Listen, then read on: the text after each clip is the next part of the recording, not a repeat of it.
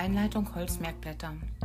Guckt euch die Holzmerkblätter ganz genau an. Da sind auch ein paar Begriffe drin, die in den nächsten Folgen des Podcastes erklärt werden. Solche Datenblätter von Holzarten helfen euch, um ein Gefühl dafür zu bekommen, was dieses Material kann und was es nicht kann.